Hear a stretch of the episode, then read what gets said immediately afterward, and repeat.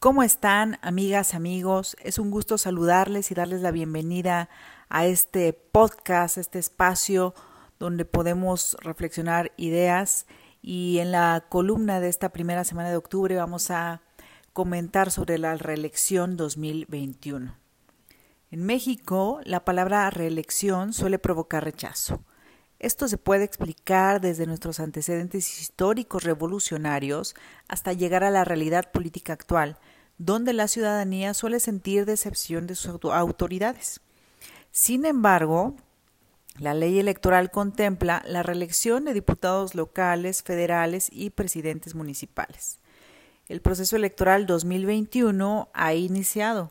Así que sin duda muy pronto veremos a varios levantando la mano para buscar nuevamente estar en la boleta electoral.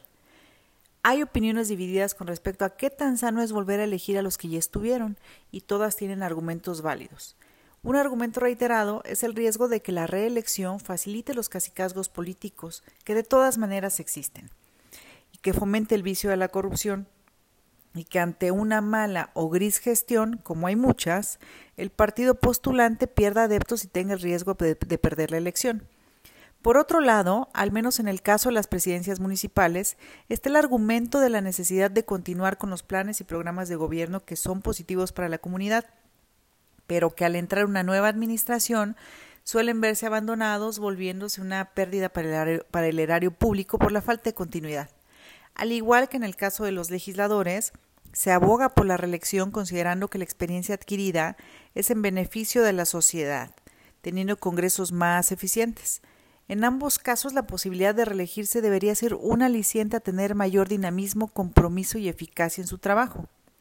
Ahora, quiero aclarar que no quiere decir que porque exista la posibilidad de reelegirse, que sea legal, no necesariamente va a ser así en todos los casos. Va a depender de los partidos políticos, pues la postulación o la definición, la decisión de quiénes sí van a hacerlo y quiénes no.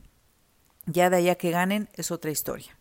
Pero la certeza que hoy tenemos es que en 2021 vamos a ver varios nombres que estuvieron en 2018 y seguramente va a ser una prueba de fuego para todos aquellos que no hayan estado a la altura de la expectativa ciudadana y que además sin rubor ni vergüenza alguna pretendan volver a ocupar el mismo espacio y sin duda también para quienes hayan trabajado con y para la gente va a ser una buena oportunidad de ser reconocidos por su gestión. Quizá para la oposición esta pueda significar una oportunidad para demostrar que son lo que predican y para Morena como partido en el poder será un reto postular buenos candidatos que conserven la simpatía ciudadana, trabajar de manera genuina. Muy importante, sin confiarse nada más en ir colgados en la ola de la popularidad del presidente y que busquen aportar y consolidar el proyecto de la cuarta transformación.